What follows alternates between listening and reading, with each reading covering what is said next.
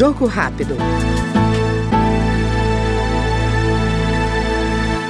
A Comissão de Seguridade Social e Família da Câmara aprovou o projeto que inclui a imunoterapia no Sistema Único de Saúde, em protocolos clínicos e diretrizes terapêuticas do câncer, quando o tratamento se mostrar superior ou mais seguro que as opções tradicionais.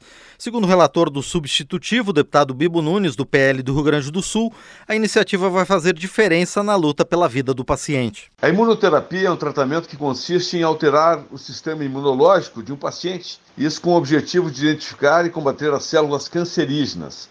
O tratamento ele é feito com um ou mais medicamentos endovenosos, que são anticorpos monoclonais, que estimulam aí o próprio sistema de defesa do corpo. O PL estabelece que os protocolos clínicos e as diretrizes terapêuticas do câncer incluirão aí a utilização de imunoterapia quando for a opção de tratamento comprovadamente mais eficaz. Aí sim é válido. A proposta relatada pelo deputado Bibo Nunes, do PL do Rio Grande do Sul, que inclui a imunoterapia no SUS, ainda vai ser analisada pelas comissões de Finanças e Tributação e de Constituição e Justiça.